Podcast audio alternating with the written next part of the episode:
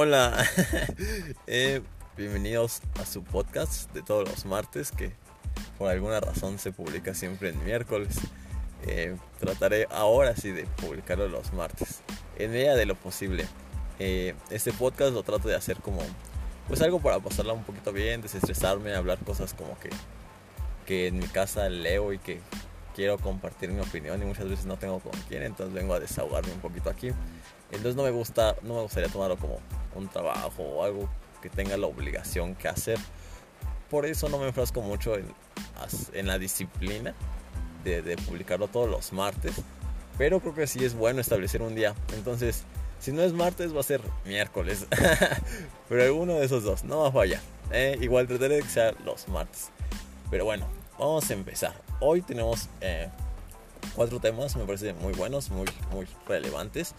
Eh, eh, el primero, vamos a empezar con el rumor de la cancelación de los Juegos Olímpicos en Tokio. ¿Se va a hacer? ¿No se va a hacer? Después vamos a hablar un poquito, un par de temas sobre el boxeo mexicano. Y vamos a concluir con un tema de, de fútbol femenil. Entonces empezamos.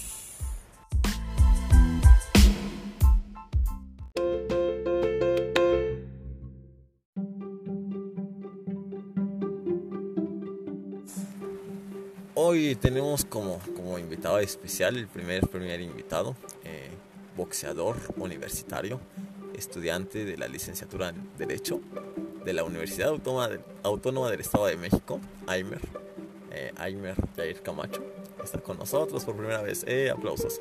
Eh, entonces, eh, vamos a empezar con nuestro primer tema. Hola Aimer, ¿cómo estás? Muy bien, muy feliz de ser el primer invitado eh, de este programa vamos a ver qué sale. Eh, entonces, eh, empezaremos con el primer tema, que es sobre el rumor de la cancelación de los Juegos Olímpicos. Sonó mucho esta semana, no sé si lo hayas visto, Aimer.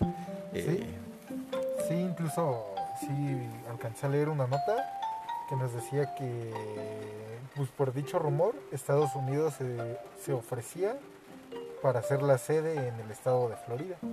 Exacto, entonces todo esto por las implicaciones de, bueno, que ya todos conocemos, que creo que es más que evidente el COVID-19 que ha afectado nuestro, nuestro día a día. Entonces hoy vamos a primero eh, aclarar el, un poquito el rumor de que si se van a hacer o no se van a hacer. Eh, ¿Qué ha dicho o de dónde salió este rumor? Primero, el rumor salió de eh, un periódico inglés eh, que aseguraba, según sus fuentes, eh, la ciudad de Tokio, los mandatarios de la ciudad de Tokio planeaban cancelar los Juegos eh, Olímpicos. Eh, más que nada, pues por lo mismo, esto del COVID. Entonces, eh, pues esto se, se, esparció a muchos diarios, muchos medios de comunicación del mundo. De ahí salió el rumor. Después, obviamente, pues todos fueron a preguntar al COI. El COI es el Comité Olímpico Internacional. y de ahí el COI pues, sacó un comunicado que dice que hasta el momento eh, todo sigue en pie, eh, los rumores son falsos, prácticamente eh, desmintieron el, lo publicado por, por el periódico inglés. Y, y, y, todo normal por parte de, de, México, las instancias correspondientes en México. primero se salió el COPAME, que es el Comité Paralímpico Mexicano, a dar su postura sobre el tema diciendo pues prácticamente repitiendo lo que eh, lo que ya había publicado el COI que, que pues todo sigue igual tanto en juegos panamericanos digo eh, paraolímpicos como olímpicos. Eh, y después ya lo publicó COM que es el Comité Olímpico Mexicano. Entonces tanto a nivel internacional como a nivel nacional eh, pues todos los atletas del mundo como los atletas mexicanos tienen planeado seguir con los juegos olímpicos eh, en la fecha que ya estaba establecida, o sea, en este año.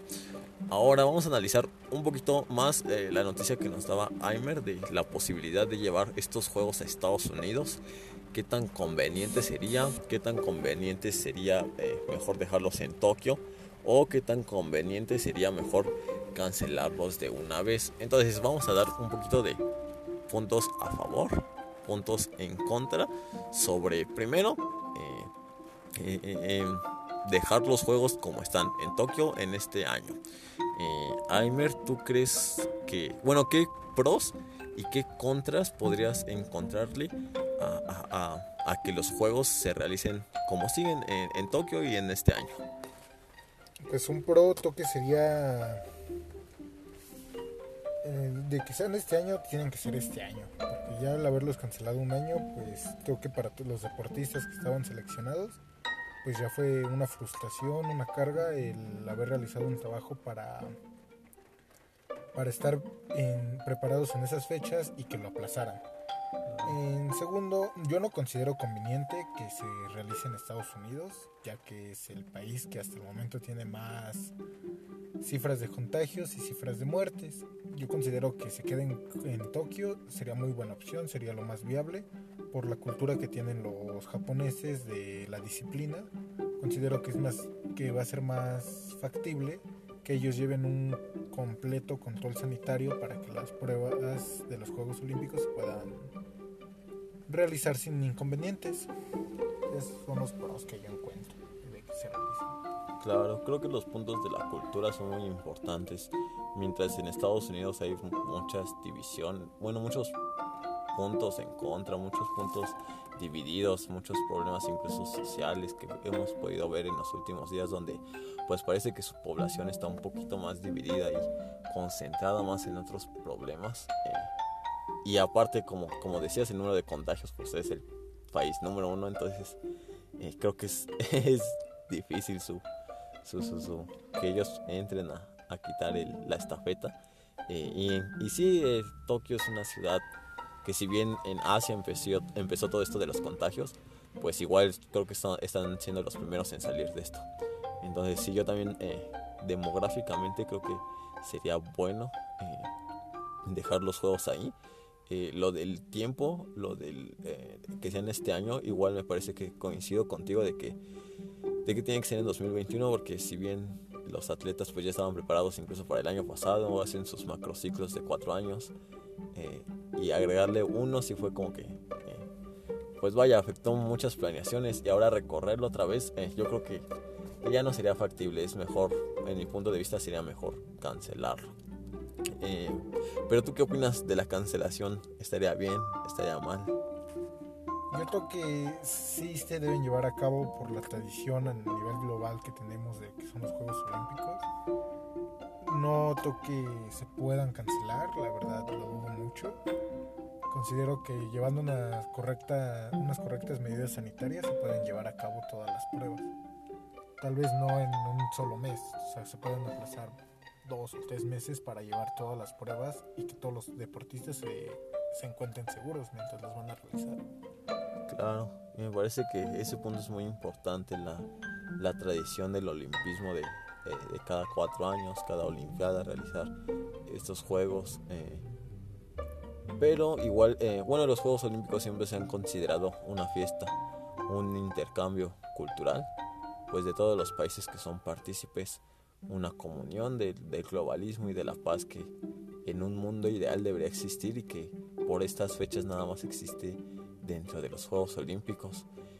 al haber a eventos a lo mejor a puertas cerradas, obviamente pues sin, la variedad de esta cultura, a lo mejor la cultura nada más se quedaría dentro de los deportistas, dentro del comedor, dentro de los hoteles, eh, y ya no con la gente, ya no con los espectadores.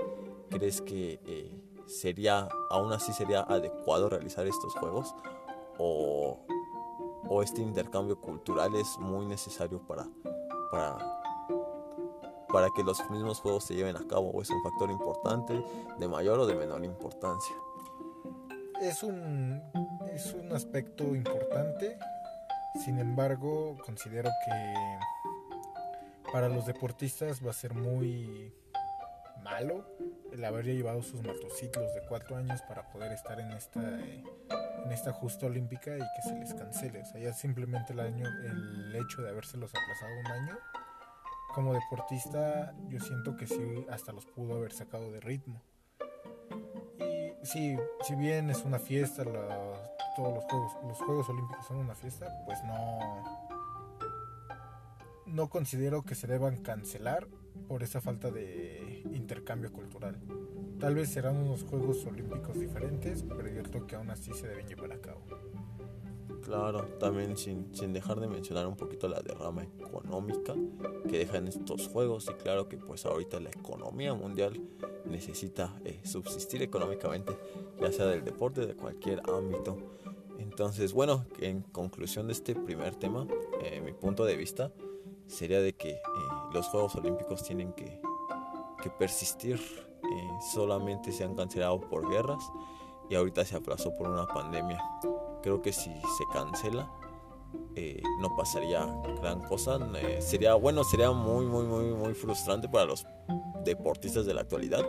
Eh, sobre todo casos específicos, por ejemplo, ya lo mencionábamos el, el podcast pasado, el karate, pues sería como que, ah, mis primeros Juegos Olímpicos se los cancelan. Mi debut y despedida, entonces ya no hubo nada. o deportistas igual que iban a debutar en, Juegos Olímpicos o que incluso iban a hacer su retiro o que ya estaban en su cúspide deportiva, que estaban planeando una medalla de oro a lo mejor y cancelarlos, eh, pues sí, es, un duro golpe, sobre todo para los deportistas, pero creo que para la sociedad también es un duro golpe, pero también no, no, no, no pasaría gran cosa. Al final de cuentas, pues solo es para la sociedad, para la gente que no es deportista, solo es un espectáculo. Claro, más allá de las historias de inspiración que, que lleva a un espectador a levantarse de la cama y saber que, o levantarse con ese ánimo, ese ímpetu, eh, bueno, sí, ese ánimo de ímpetu, de, de, de, ver a su deportista ganar, de ver que, decir, si yo si él, si él ganó medalla de oro, pues yo me voy a levantar a correr, no a poner a bajar de peso o así. Pero mm, por cuestiones de salud, yo no vería mal, eh, tan mal que cancelaran los Juegos Olímpicos, pero sí sería un duro golpe. Sobre todo para el deportista, 100%. Igual para el, el, espectador, pero para el espectador creo que sería eh, por su salud. Conclusiones, Aimer, ¿o qué opinas de lo que dije? pues lo mismo, yo, yo sigo mi postura de que los juegos se deben realizar, más que nada por los deportistas que se han ganado su lugar para estar ahí. Porque el simple hecho de llegar a estar ahí, pues es un trabajo no de uno o dos años, se lleva toda una vida para poder llegar a ese lugar. Y no se me hace justo que pues digan, no, es que no vamos a generar gastos económicos, no vamos a, no vamos a tener ganancias con estos, con estos Juegos Olímpicos.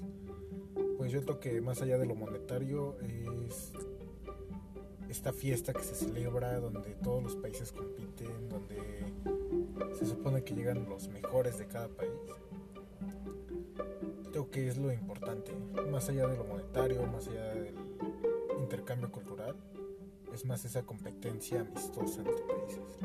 Claro, sí, sí, sí. Y siempre los medios de comunicación o esta, esta época en la que vivimos, que hay mucho, muchas, bueno, sí, muchos, la televisión, la radio, el internet, el internet pues, nos ayuda mucho a estar más cerca que incluso asistir al evento. Entonces, eh, si se pueden hacer, si, si la salud... Eh, se, da como prioridad, si la organización, si el país dan como prioridad la, salud, estaría, estaría muy bien que se hiciera. Pero este fue el primer tema, pasemos al segundo.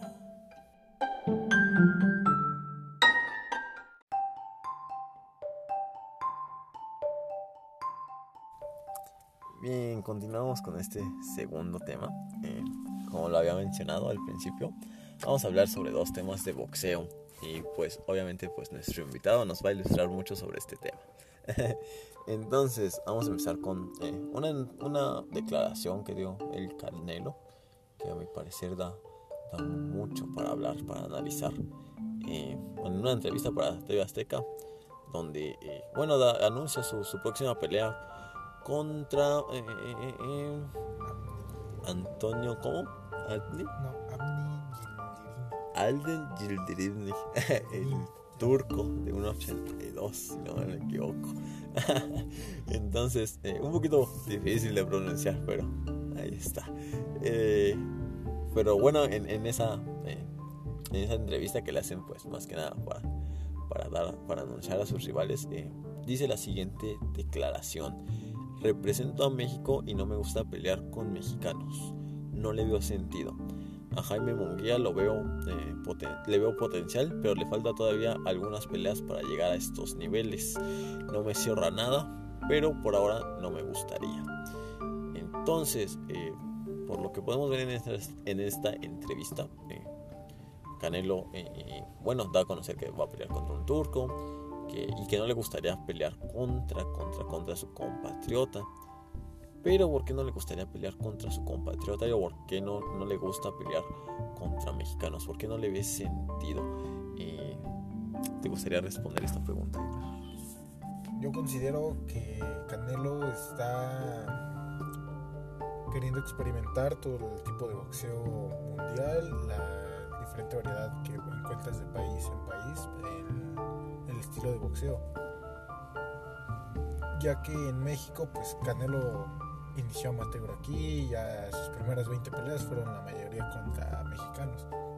Considero que hasta cierto punto se aburrió del estilo mexicano, pues se podría decir, como más representativo que tenemos, que es de ir para adelante, golpear y sin importar que me, que me golpeen, cuando en muchos países el boxeo es golpear pero que no me peguen. Yo pego pero no me pegas. Creo que es lo que Canelo quiere experimentar, lo que quiere dar a conocer su boxeo mexicano ante, ante todo el mundo. Pero la verdad siento que le pudo, que le hace falta enfrentarse con boxeadores mexicanos que realmente den una maravillosa pelea. Canelo tiene muy, es muy buen deportista, es muy buen boxeador pero le hace falta un plus, el que tenga una pelea tan representativa como las que llegó a ser Chávez, las que llegó a ser Barrera, las, que llegó a ser Salvador Sánchez, por ejemplo. Siento que eh, para, mi, para mi gusto me gusta mucho ver las peleas de Canelo, pero siento que es lo que le falta. Una pelea contra alguien que diga, no, este tipo se le paró a Canelo y hicieron un espectáculo, esta noche es memorable, una de las mejores peleas que he visto. O sea, siento que eso le hace falta. He visto muy buenas peleas de Canelo, pero siento que le hace falta un plus, el encontrarse a alguien con el que realmente compita. Y yo, para mi gusto, podría ser un mexicano. Dos mexicanos enfrentándose son de los mejores espectáculos que va a haber en el boxeo. Claro, claro. Eh, creo que esta pelea la buscó a lo mejor un poquito con Mayweather cuando era más joven Canelo. Pues no le fue del todo bien y no sé si era el momento para que se eh, diera esta pelea. Pero eh, ahorita sin duda yo creo que tampoco lo es con, con Mayweather, en mi opinión. Eh, pero sí creo que buscar un, representante que le pueda dar ese espectáculo, ese golpe mediático a, Canelo sería muy muy bueno. Igual este sentido de que todas las peleas generalmente se hacen en días mm, patrios, por decirlo así, 15 eh, de septiembre, el Día de la Independencia, eh, la Batalla del Pueblo, el Día de la Bandera, cosas así. Eh, esto sin duda pues le da un, gran sentido, un patriotismo, no sé si coincidas con esta palabra, a la pelea. el que no pelee con mexicanos, que a lo mejor pelee contra, bueno, con una persona de otra nacionalidad. Eh, es como, no sé, el 15 de septiembre, reunido con la familia, ver al mexicano ganarle al extranjero. Eh, representa como que un sentido mayor de nacionalismo, de patriotismo, eh, conceptos diferentes, pero que a lo mejor los dos se pueden utilizar. No sé qué opines de lo que estoy diciendo. Ah, por supuesto, eso me parece que Canelo lo que está impulsando al hacer sus peleas, por ejemplo, contra Mayweather fue un 15, un 16 de septiembre se me hace muy importante porque él ayuda a que como nación nos unamos para, así como mucha gente se une para ver a un partido de fútbol de la selección, se una para ver a un mexicano ganarle a un extranjero, como lo acabas de mencionar. Sí, me, me parece algo muy bueno que hace de parte del Canelo, pero que eso no lo excusa para no querer combatir con, contra compatriotas, cuando nuestro boxeo de aquí de los mexicanos tiene un nivel muy alto, es uno de los mejores estilos de boxeo. Inclusive lo decía Gennady Golovkin, es uno de mis estilos favoritos. El cómo golpean, el cómo aguantan los golpes y, avanzamos. Es, me parece que de los mejores estilos del boxeo que hay en el mundo. Y pues sí, tal vez Canelo diga, pues no, no quiero pelear con mexicanos porque pues, oye, no quiero pelear con otro mexicano porque ya quiero salir al mundo. Sí está bien el que quiera salir, el que quiera representar a su nación y no ante todo el mundo, pero que tampoco se olvide que dentro de México hay grandes boxeadores, como es Monguía, es muy buen boxeador, o sea, gusto he visto varias peleas de él, me ha gustado mucho como pelea, y me, se me haría un buen espectáculo el que peleó él contra Canelo. Tal vez le haga falta un poco de experiencia, como dice el Canelo, pero yo creo que tiene la suficiente como para pararse enfrente. ¿Tú crees que una pelea de Canelo contra un extranjero a Canelo contra un mexicano, ¿cuál de las dos traería más, más rating, más público? Contra un mexicano, siendo que traería más ranking contra un mexicano que digas, ah, oye, es que he visto pelear a este camarada y no, la verdad pelea muy bonita, ah, va a pelear contra Canelo, oye, dos de los mejores mexicanos del momento enfrentándose, oye, yo quiero ver esa pelea. Claro, claro. Eh, Canelo y el marketing son dos palabras que mucha, generalmente la, la afición relacionan mucho. Eh, un aficionado del boxeo, por lo que yo he podido percibir, es que dice, no, el Canelo es puro marketing, los buenos eran los de antes. Entonces, ¿tú qué relación o qué, qué tan cuidado por el marketing crees que está Canelo? Mm, a comparación de los de antes, que lo mencionaba en la mañana, yo creo que antes los boxeadores como Salvador Sánchez, este, este, Chávez, Chávez este, Zárate, mm, Márquez. Márquez. Bueno, ya Márquez es un poco más contemporáneo. Pero todavía Chávez, todavía los setentones, ochentones, de los setentas, ochentas, eran unos espectáculos que tú hoy ves sus peleas y dices, vaya, eso es el boxeo mexicano. Ah. Por ejemplo, se me ocurre Antonio Barrera contra Prince Nasem Hamed, algo así, no, no recuerdo bien cómo se pronuncia. Vaya, una de las mejores peleas que he visto en mi vida. mm, Una fuente de inspiración, la verdad, es una de las peleas que no me canso de verla, que cada vez que la veo digo, puff, de esta pelea he aprendido muchas cosas. Lo que pasa ahora con muchos boxeadores o ya en muchos deportes es que ya llegó el, el dinero a los deportes. Y es como de, ah, oye, necesito que pelees contra este tipo porque va a haber mucho dinero de por medio. Voy a ganar mucho dinero, tú vas a ganar dinero, él va a ganar dinero. Y es lo que se perdió esa como ambición por realmente la gloria que se aspiraba en México, porque pues muchos de los campeones mexicanos salieron de las calles y lo tuvieron todo, o sea, salieron y ganaron todo. Ahora ya es como que, ah, oye, con dos o tres peleas que te hagas así en un año, ya tienes para vivir toda tu vida. Y antes era también un poco más por el honor, por la gloria, por el patriotismo, pero un verdadero patriotismo. Por ejemplo, Chávez que se paraba en Las Vegas y ah, sin saber inglés se les paraba y les decía, ay, ¿a quién fue? A, me parece Camacho Camacho, que le dijo, a ti te voy a volar la cabeza. Sin- y cuando Macho Camacho lo estaba ofendiendo por ser mexicano. O sea, siento que le hace falta mucho de eso a Canelo, tal vez un poco. No, no lo estoy atacando, pero sí como esa satisfacción de gloria de los de nuestros predecesores que tenemos. Porque vaya, tenemos grandes campeones mexicanos que hicieron grandes papeles en la historia del boxeo. Y que hoy en día el tratar de igualarlos es muy difícil. Va a ser muy difícil para cualquier aspirante, pero tampoco es imposible. Yo creo que todos los mexicanos tenemos el mismo don para pararnos y hacer las maravillas de boxeo que hicieron nuestros predecesores. Claro, justo por ahí va. Tanto, bueno, ya mencionábamos en el, post, en el podcast pasado eh, la diferencia entre un deportista profesional y un deportista amateur. En el boxeo, eh, pues creo que esta brecha está muy, muy, muy, muy, muy marcada. Eh, en los Juegos Olímpicos que ya mencionábamos antes, solo pueden competir deportistas amateur. Entonces, por ejemplo, pues Canelo obviamente no puede ir a Juegos Olímpicos. los deportistas profesionales, pues buscan más. El que tienen un contrato les pagan por, bueno, en este caso por peleas, cosas así. Eh, simplemente porque se paren en el ring ya, ya, ya perciben un, sueldo.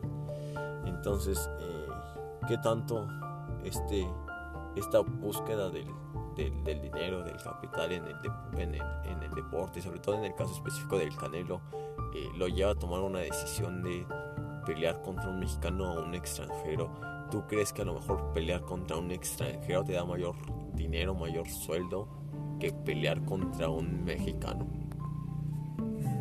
no recuerdo muy bien, el otro día este, este checaba algo así de los contratos de Canelo. No recuerdo cuántos millones de pesos ganaba por pelea. No es un tipo al que le haga falta dinero, noto que sea un tipo ambicioso por dinero. No, ya tiene mucho.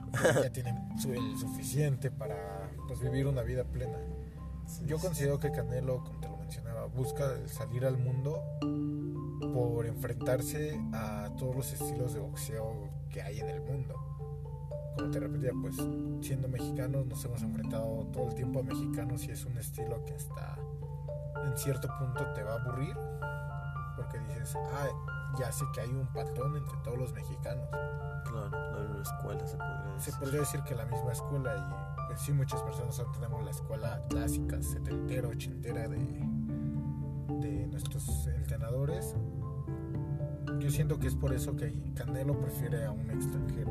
O sea, no tanto por el dinero, porque siento que el dinero ahorita ya le va y le viene, porque vaya, ya tiene el suficiente y sí, sí, sí.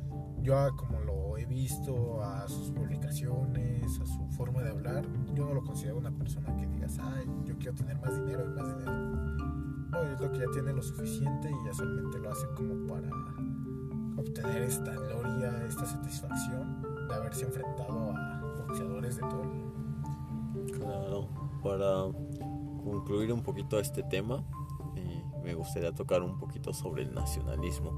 En el boxeo se da mucho. Ya mencionabas el caso de Chávez, eh, diciéndole a un estadounidense, me acuerdo, bueno, no me acuerdo porque no lo viví, pero pues sí he visto varios videos donde pues Chávez peleando en el Azteca con la gente, o cómo salen los boxeadores con su bandera, los mexicanos con, el mariachi, todo esto eh, hasta qué punto el nacionalismo es bueno o malo en el deporte, específicamente en el caso del box.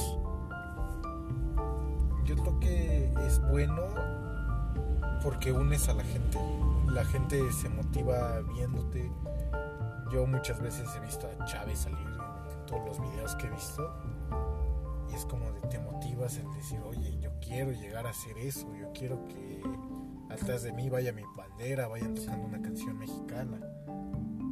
Imagino que eso es lo que buscaba Chávez, unir a la gente, o la mayoría de los boxeadores lo que buscaban era unir a la gente. El nacionalismo es bueno, lo malo es cuando es llevado a los excesos, y en México nos hace falta ser más nacionalistas. Ya no, no tanto el de, ah, es que los españoles nos vinieron a conquistar, ¿no? realmente lo que es México. Sí, sí, sí. O sea, no, no somos una bola de corruptos, no somos... somos un pueblo que puede llegar a hacer grandes cosas, solamente nos falta unirnos y marcar un camino en conjunto. Claro, no somos lo que dicen que somos, somos lo que hacemos día a día. Esto nos lleva un poquito a, Igual creo que lo que tú comentabas, lo de los excesos es malo. Creo que en el box, en cualquier deporte, una vez terminando o fuera del, del, en este caso del, ring, eh, deben acabar como que todo ese odio deportivo. Eh, si bien el, el, deporte trae un poquito de violencia innato dentro de sí, es hasta cierto tiempo un tipo de violencia bueno, sabemos que la violencia tiene varios, varias escalas. creo que el deporte es eh, la, de las primeras, de las más o de las menos lesivas. Creo que es eh, la violencia de todos modos en el día a día, en el mundo que vivimos, pues se va, se, se representa y es necesaria. En el deporte me parece que mientras no excede el límite del deporte y las reglas que delimitan el deporte, me parece que, que está bien. Eh, hay una teoría feminista sobre el deporte, que el deporte es hecho pues por el hombre, bajo las normas del hombre. y eh, sobre todo el box, el box es eh, muy, muy, muy, muy bueno. De, te subes al ring eh, y te das a golpes. Cómo surge el, box, prácticamente el, combate, todos los deportes de combates, ver uno a uno y, y, a ver quién queda de pie. esto ah, nos, nos, traslada a hasta qué punto bueno, claro que después eh, se inventan las reglas, se delimitan, se le da valores al deporte, eh, se, empieza la participación de la mujer, eh, ya después, hasta qué punto, y creo que es un tema muy interesante de platicarlo con un boxeador que, lo vive día a día. esto pues yo lo leí un poco, pero que mejor que un, un, boxeador nos diga a viva voz. ¿Qué cree de lo que ahorita yo estoy diciendo? De que el box es, es violento, de que el box es un poquito machista y está hecho a base de, de normas de, del hombre. ¿Qué opinas de esto? Ok, respondiendo a lo primero, el box sí es un deporte tal vez violento, agresivo, porque es su esencia, el, ser el golpear, es un deporte de contacto. En, en naturaleza el boxeo es el arte de golpear y que no te golpeen. Mm, tal vez por los mexicanos es de golpear, golpear, golpear. Eh, en muchos estilos es como de mientras yo te golpee no me importa si me golpeas. Pero en esencia el boxeo es golpear y que no me pegues. No lo considero un deporte agresivo. hay tesis, leía una tesis acerca de eso, de que los deportistas, al menos aquí en México los boxeadores, no somos personas agresivas. Eh, la. ¿Cómo decirlo? Como la regla general de los boxeadores que, que sobresalen aquí en México son personas que vienen de la nada y lo quieren todo. Son ambiciosas y ven en el deporte, en el boxeo, una salida. Esa ambición, esas ganas de salir adelante es lo que los lleva a sobresalir pues, muchos casos hay demasiados. Este, se, me, ocurre la historia y la vida de Carlos Zárate, un excelente libro de Éxito en Knockout. Un libro 100% recomendado. Es, es eso, aquí al menos aquí en México yo siento que es lo que nos lleva a, a salir. No es un deporte violento, los boxeadores no somos violentos. Yo te juro que sí, tal vez antes de un pesaje, al menos en las Olimpiadas a las que yo tuve pues, el honor de asistir. Y tal vez a momentos en el pesaje, antes de subirse al ring, nos vemos con unas caras de odio. Desde el momento del pesaje tú llegas y buscas a, a los que se vean de tu peso y te les quedas viendo feo para tratar de imponer. Igual momentos antes de subir al ring, lo único que haces es verlo y pasa algo maravilloso, me pasó desde mis primeras peleas que tuve. Bajas del ring y te saludan, platican contigo, no queda ese resentimiento. Muchas personas en el boxeo, al menos en Olimpiadas, como que encontramos ese, esa hermandad de bajar y, ah, oye, hermano, qué hermosa pelea, qué buena pelea acabamos de dar, me ganaste, pero sabes qué, fue una buena pelea, me encantó. No, son, no es un deporte violento bajando del ring. Lo segundo, de que el deporte es un deporte machista, tal vez en esencia pues haya sido creado por hombres, de pues, subirse a, un, a una base y ver quién es mejor uno contra el otro pero me he visto mujeres boxear como no te imaginas. Yo prefiero ver una pelea de mujeres que una de hombres. Las mujeres boxean hermosísimo, hay, hay, hay mujeres que boxean mejor que los hombres. Sí, tal vez sea un deporte que en sus inicios era pues, puro varonil. Sí, puro pero las mujeres llegaron a decirnos, oiga, nosotros lo podemos hacer y lo podemos hacer mejor. Y en todo el mundo hay grandes campeonas, grandes, grandes mujeres boxeadoras. Igual con historias. Todas las mujeres boxeadoras que yo conozco tienen grandes historias del por qué empezaron a boxear. Diferentes, tal vez en algunas se repiten patrones.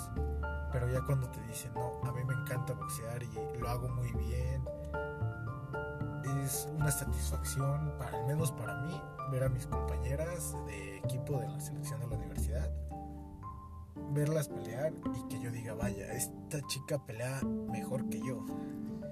Es el ver, el ver sus peleas de las femenines. O sea, no porque el hecho de que sean mujeres, ah, me gusta ver mujeres pelearse, no. es el hecho de que lo hacen tan bien, lo hacen tan bonito, con tanta gracia, que se ven elegantes. Sí, sí, sí, la técnica, la táctica. Llegan a ese punto en el que se ven elegantes, o sea, ya es como de, te estoy pegando y mira cómo me quito, y, mira cómo, hago esto. El arte que mencionaba. El arte que hacen, o sea, ellas suben a hacer arte en el ring cuando a muchos hombres nos cuesta llegar a hacer eso. Claro. Lo tercero, pues sí, tal vez sea un deporte donde mayormente somos hombres. Pero las mujeres podrían llegar y reinar en el mundo del boxeo. Podrían hacer muy buenas peleas, eh, hacer un grado de competitividad excesivo si lo desearan.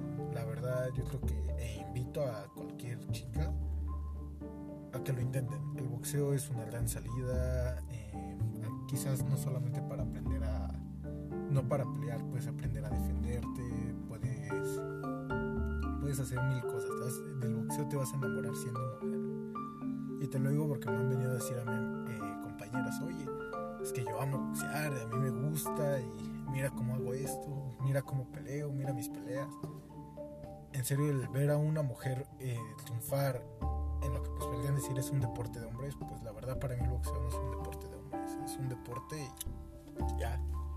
Entra quien quiera entrar, no es un deporte que diga, ay, no, tú eres mujer, tú no puedes venir a pelear, es un deporte que la verdad es hermoso verlo. Claro, sí, sí, sí, creo que compartimos mucho opiniones. Sí, no todo, bueno, yo, yo al menos por eso, pues sí, algunas veces estoy en desacuerdo con los temas feministas pero porque estoy acostumbrado a esto, al ver, al ver mujeres hacer cosas igual o mejor que los hombres. y cuando me dicen, ah, es que no, por esto, por aquello, y digo, manches, o sea, yo estoy viendo chicas hacer cosas tan hermosas como es el boxear, que pues no dudo que puedan ser otras cosas. Claro, claro. De hecho, bueno, esta teoría no, solo, no es como que menciona al box, al box en específico. Eh, menciona que pues, la mayoría de deportes que se hacen, eh, los deportes contemporáneos, eh, surgen un poquito de, pues, del hombre, de que el hombre los crea. Y sí, la mayoría del hombre los crea. Pero sí, los, los deportes pues surgen a base de nuestras capacidades físicas primarias, como es la fuerza, la resistencia, el ver quién corre más rápido, quién lanza más lejos, quién nada más, eh, más, más, más lejos, más rápido. Eh, y claro que esto se lleva al combate. Muchas veces los deportes de combate, el box, taekwondo, judo, suelen tener esta etiqueta de que son violentos. Y me parece que sí, que cualquier deporte tiene violencia dentro de ella, pero que es regulada por los mismos códigos de ética del deporte, que me parece que eh, es de lo más valioso que tiene el deporte, esos como códigos, eh, ese olimpismo para los deportes que son olímpicos, eh, son valores eh, muy genuinos, muy, muy bellos, que, que, tratan muchas cosas desde reconocer al rival, como ya no lo mencionabas, reconocer tu esfuerzo, reconocer cuando, cuando ganas, saber ganar, saber perder, el fair play, todo eso, me parece que es algo muy, muy, muy, muy positivo del deporte. La violencia creo que es factor eh, eh, inherente del deporte, no creo que se pueda quitar. La violencia en el deporte me parece que está mal cuando rebasa las delimitaciones del deporte. Cuando ya sales del terreno de juego, cuando sales del ring, cuando sales de la pista y hay violencia, cuando se rompen estos códigos, me parece que ahí es el problema. Eh, ¿Tú recomendarías, si tuvieras hijos, meterías a tus hijos al box? Por supuesto. Sí, yo creo que también. Bien, este fue el, segundo tema. Igual el tercero vamos a seguir hablando sobre box. Entonces vamos a iniciar el tercero de una vez.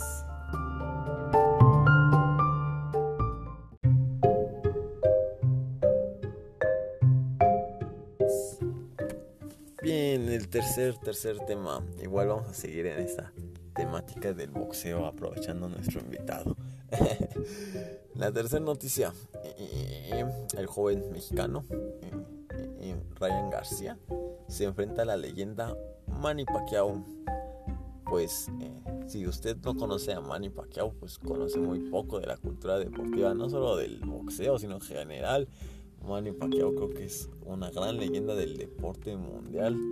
Entonces, que Ryan García, un mexicano muy joven, se enfrenta a una leyenda de este tamaño, pues sí, eh, bueno, resalta muchas miradas, o sea, mm, mm, a fuerzas volteas a ver, una porque pues es nuestro compatriota, eh, dos porque por la leyenda que es Manny Pacquiao, el impacto mediático que tiene, y si bien ya es un deportista que pues ya tiene cierta edad, ya se retiró como dos, veces, ¿no? Eh, pues creo que esta pelea no sé, creo que le sirve, en mi opinión, creo que le sirve más al mexicano que a Pacquiao. La verdad, Pacquiao no sé por qué aceptó o llegó a esta pelea. ¿Tú qué crees? ¿Por qué Manny Pacquiao aceptó esta pelea? La verdad no lo sé. Yo ya desde que se enfrentó a Mayweather yo ya veía a Pacquiao retirado. Sí. Desde que ya no iba a volver a competir. Y sin embargo lo vemos ahora, yo creo que pues haciendo su papel como en su momento lo hizo de la olla contra el mismo Pacquiao, que Pacquiao lo retiró. No sé si vaya a pasar esa misma historia, no sé si Pacquiao buscará eso, pero también siento que Pacquiao podría ofrecer que, podría decir, oye, tengo 42 años de edad, me parece todavía puedo hacer grandes cosas, todavía puedo hacer una pelea y enseñar que todavía tengo lo que tenía hace 20 años. Y se me hace una desventaja muy clara, son 20 años los que se llevan. según yo, eh, tiene 42, eh, Ryan García 22, me parece. Son 20 años. Una generación. Es una generación, bien podría ser su hijo. Claro. Y pues me parece que va a ser una pelea interesante donde se va a enfrentar la juventud contra la experiencia. No sé si gane la experiencia, porque es una juventud que también viene acarreando cierta experiencia. Va a ser un combate muy interesante. No tengo idea por qué lo haya aceptado Pacquiao, no sé qué le habrá pasado por su mente, a lo mejor quiere construir más escuelas en Filipinas, no tengo idea pero va a ser un combate muy grato para observarlo. Vamos a aprender mucho, tanto nosotros como espectadores, como el mismo Ryan García. Se va a llevar una gran experiencia de esa pelea. Sí, sí, sí, me parece que el joven mexicano va a aprender muchísimo. Y lo que me decías me, lleva a la, a la, siguiente pregunta. Eh, Pacquiao lo hace por honor, para demostrar algo, por dinero, por las tres? Mm, tal vez por las tres, pero por dinero no tengo, también mucho dinero. Pero honor, por demostrar algo, yo no, yo no sé qué más buscaría demostrar Paquiao, porque vaya, es, demostró muchísimo. Es una, es una leyenda viviente. Tal vez quiere demostrar, no sé, que todavía su pues no avanzada edad, pero a su, edad, a su vasta edad, que aún puede, que aún puede pelear y que sigue siendo el mismo. No sé si se haya visto motivado por, no sé, Mike Tyson, que a sus 57 años hizo una pelea con pues, ciertas restricciones, pero a sus 57 años. Sí, sí, sí. Mis respetos. Mis respetos, inclusive mis respetos para hacer una pelea adelante de los 35, 38 años. O sea, ya pelear con 42 años, vaya, sería como... Sí, ya es pesado. Uf, o sea, ya es pesado. sí, Y no sí. solo desde el ring, sino desde el proceso de entrenamiento para Claro. llegar al ring. Por supuesto, ya el cuerpo se va cansando. Si bien ha hecho deporte toda su vida, Pacquiao es un gran deportista, pero pues, el cuerpo se cansa y llega un punto en el que ya, o sea, ya, ya lo diste todo, ya no, no busques algo más porque, o sea, no quiero echarle la sal ni nada, pero se puede lastimar, pues, le puede pasar algo ya a su edad al enfrentarse con alguien tan joven Claro. alguien que pues trae toda la fuerza dentro, que no se va a medir realmente por decir, ah, es que eres 20 años mayor, te puedo lastimar, no, realmente va por la experiencia y demostrar que él va a ser mejor que Pacquiao. Claro, claro. A mí se me queda grabada mucho la imagen de cuando Márquez noquea a Pacquiao y su esposa en llanto, yendo ahí, haciéndose paso para ir a verlo. Creo que esa imagen, o sea, en el momento estaba feliz por, por Márquez, pero creo que sí, sí sentí muy feo por su esposa.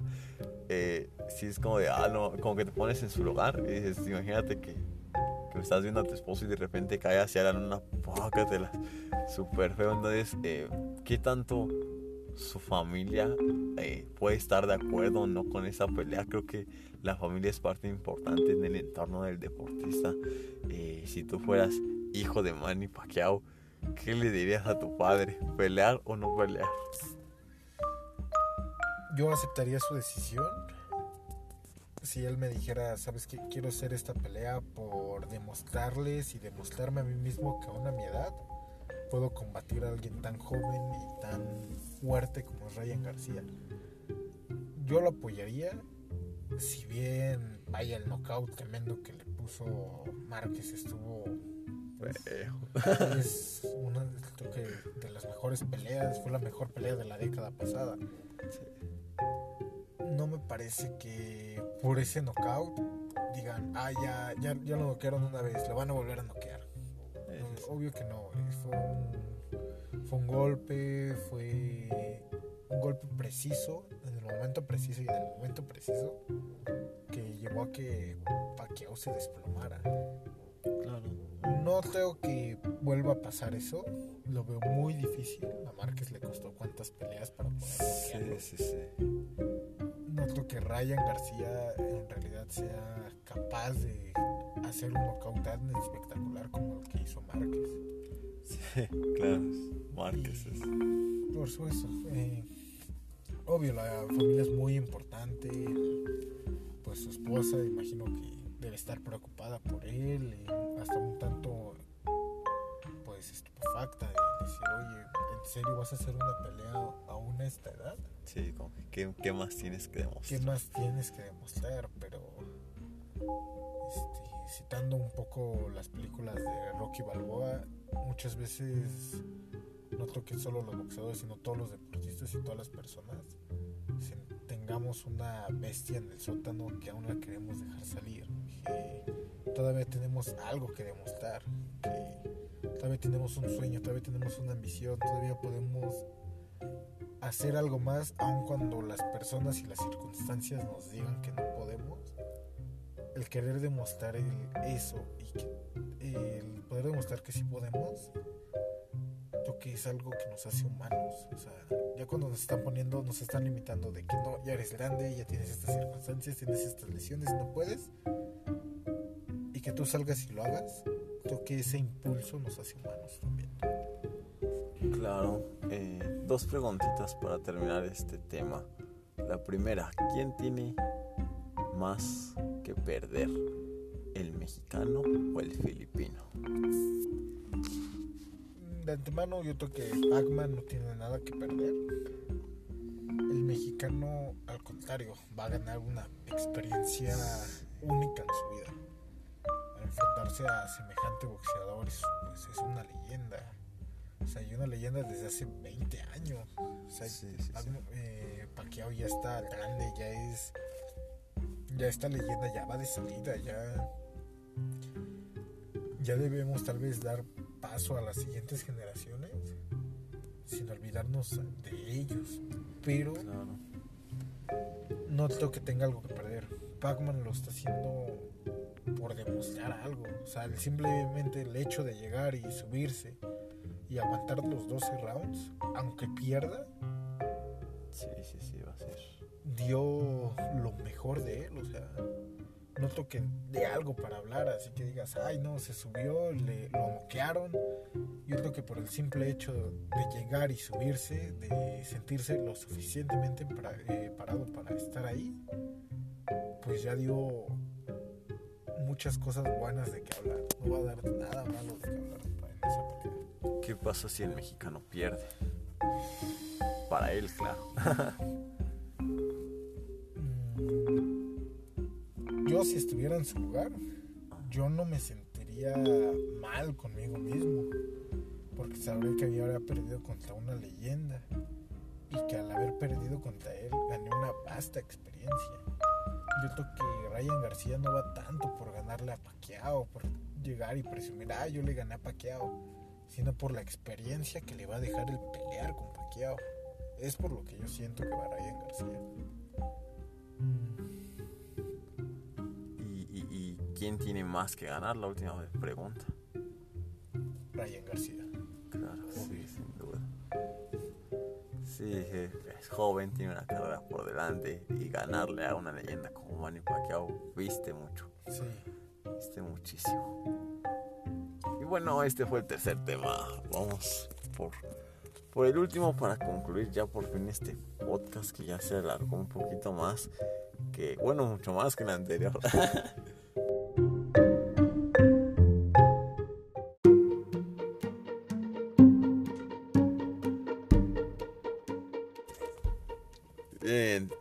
último tema, eh, eh, eh, hablaremos un poquito más de, fútbol femenil. no tanto sobre, sobre lo que pasa dentro de la cancha, sino fuera de la cancha. Y es feo, platicar sobre cuestiones extra cancha, pues no es lo ideal. Sería, lo, ideal es platicar sobre lo que pasa en el deporte como tal.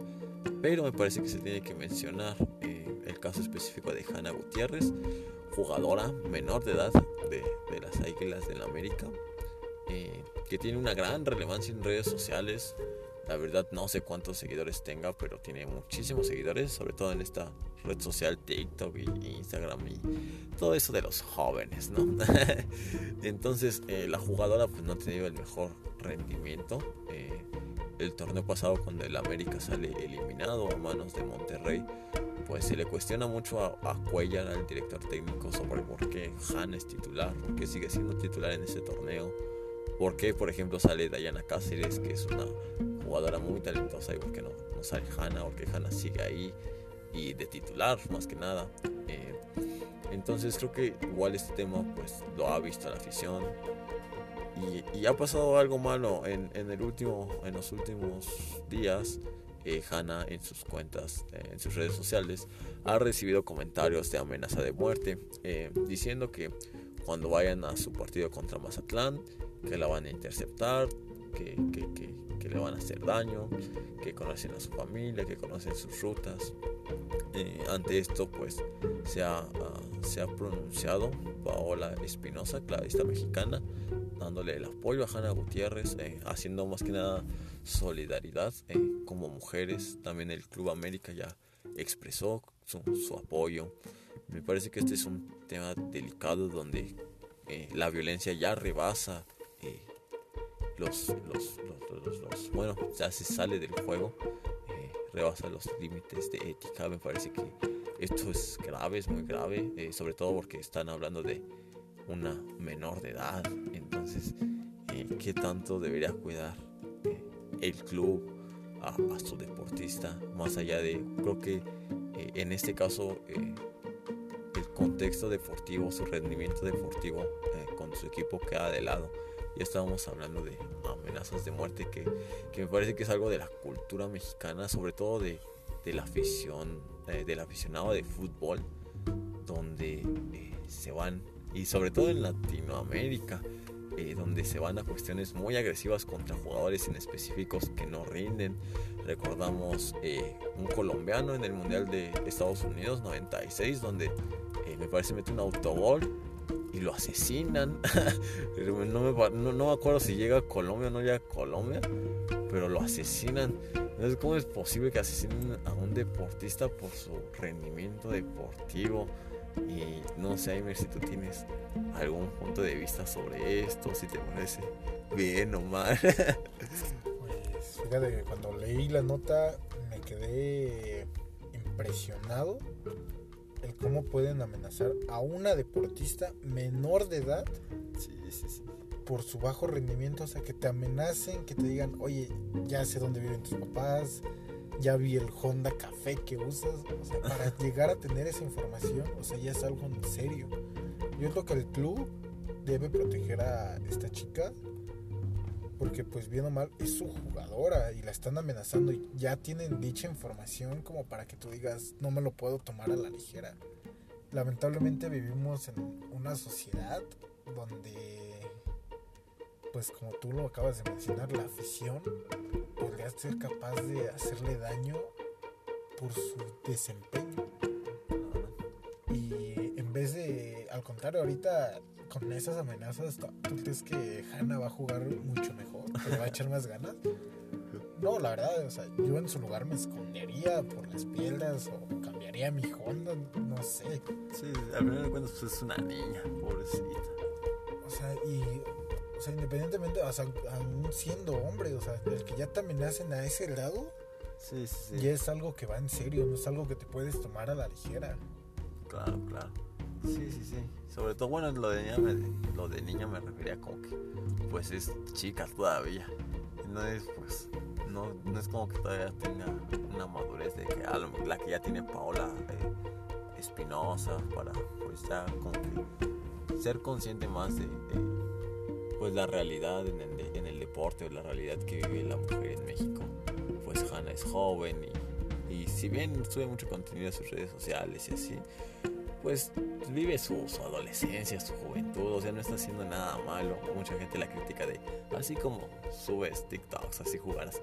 Pero pues al final es un adolescente, por más, eh, creo que tiene una vida, todo, cualquier deportista tiene una vida.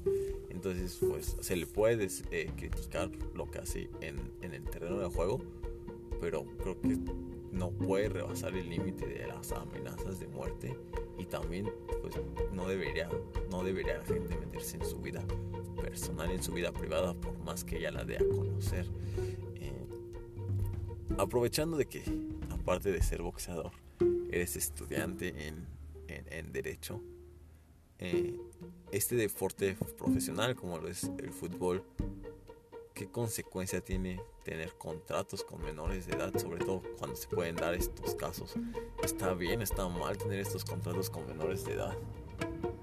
Mm, depende, como tal, no tienen el contrato con el menor de edad, lo tienen con sus papás. O el representante. O su, tutor. Desconozco, no es, es, como te repito, depende. Tendríamos que checar el contrato en específico porque es un contrato por servicios profesionales.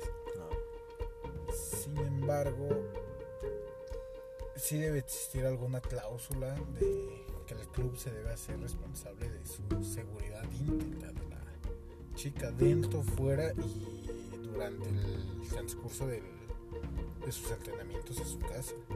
¿Tú crees que es ético hacer estos contratos con chicos menores de edad? Por más que vaya el representante o el padre de por medio. Eh, no se hace tanto con, el menor de edad, recuerdo. es un contrato que lo firma el, el padre o el tutor. Ya el que el padre o el tutor lo consienta sabría decirte si sea ético o no. Porque ya estás buscando eh, una prestación de servicios. Yo juego para ti mientras tú me pagas. Claro, y en el deporte, al parecer, por lo, que vemos, pues un menor de edad sí lo puede hacer y a lo mejor en un trabajo cotidiano, pues, o al menos en México, no sé si nos puedas ilustrar a qué edad una persona puede empezar a trabajar, por ejemplo. puedes empezar a trabajar pues desde los 16 años, desde los 15 años me parece. Eh, pero obviamente con el permiso de tus padres.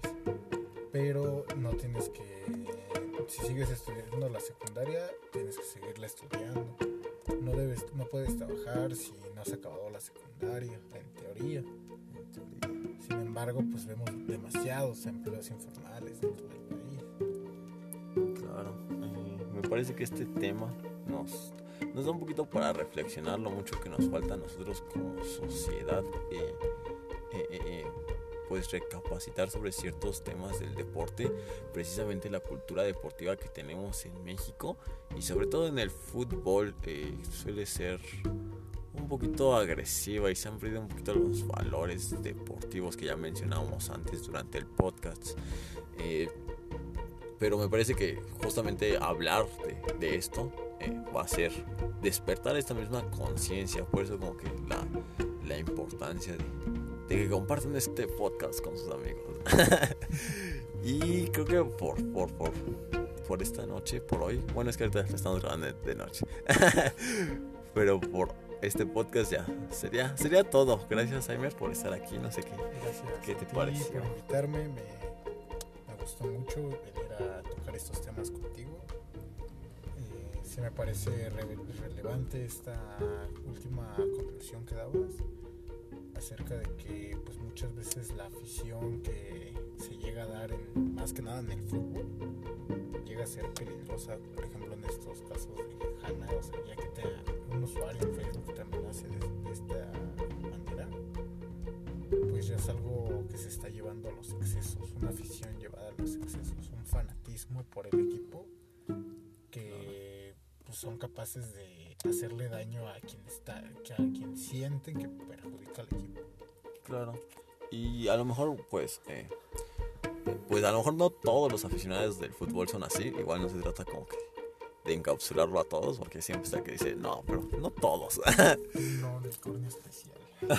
sí, sí, sí, no son todos, pero eh, sí en una generalidad, sí es como de que sí se repiten ciertos patrones, y no solo desde ahorita, a lo largo de la historia, empezando desde sus orígenes, el fútbol en Inglaterra, los hooligans, todo eso, pasando por Sudamérica, en Argentina, las barras argentinas, y llegando a México, que claro que tiene influencia de tanto de Argentina, sobre todo también, pues obviamente de, Inglaterra, pues el mismo deporte.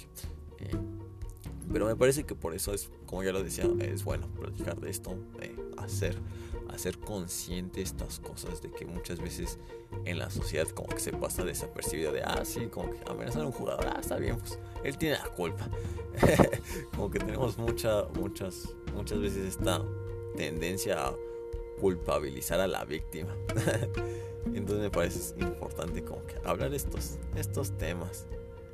Y espero igual que que, no sea la única vez que, podamos contar contigo. A lo mejor más adelante, que hablemos igual de boxeo, de algún tema, no sé, que tenga que ver pues con derecho o algo así. Eh, eh, tenerte otra vez por acá. Y, sería, sería todo por hoy. Algo, algo más que quieras agregar. Pues muchas gracias por invitarme y comparten este podcast. Sigamos viniendo platicar acerca de estos temas. Y cuando gustes, eh, hay asesoría jurídica y charlar sobre boxeo siempre es grato. y entonces nos vemos. Espero el siguiente martes. Y si no el miércoles, pero ahora sí espero el martes. Nos vemos. Bye.